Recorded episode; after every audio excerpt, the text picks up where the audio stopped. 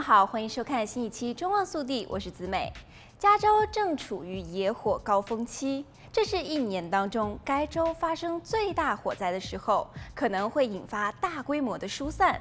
专家也通过媒体告诉加州居民们，应该做两件事情来保护自己和家人。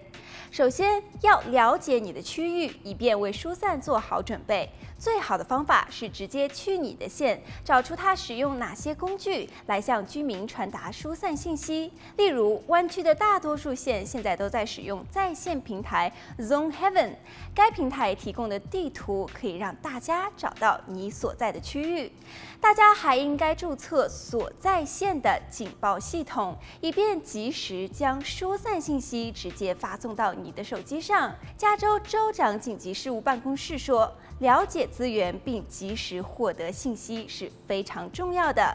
事实上，疏散通常是通过地理位置，如街道来传达，通过代码来确定疏散区域。野火发生时，通过警报系统和社交媒体发布的初始疏散信息，可能只包括代码，所以了解大家所在地区的代码非常重要。大家可以访问在线地图，输入地址，找到你的区域其相应的字母数字代码。如果点击你的区域，你还会发现其他的地理信息。大家找到代码后，也可以把代码保存在日常能够看得见的地方，比如保存在手机上，或者把它写在便利贴上，贴在冰箱上。在疏散的情况下，大家还可以找到疏散路线的信息。来看下一则消息。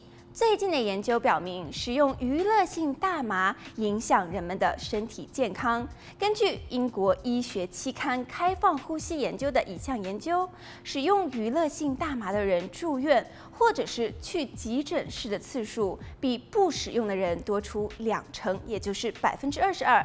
研究表明，在普通人群当中，使用娱乐性大麻造成了严重的健康风险，特别是增加了到急诊室或者是入院的风险。不过，该报告的主要作者在一份新闻稿当中表示，与烟草不同的是，目前关于大麻对于健康的影响存在一些不确定性或是争论。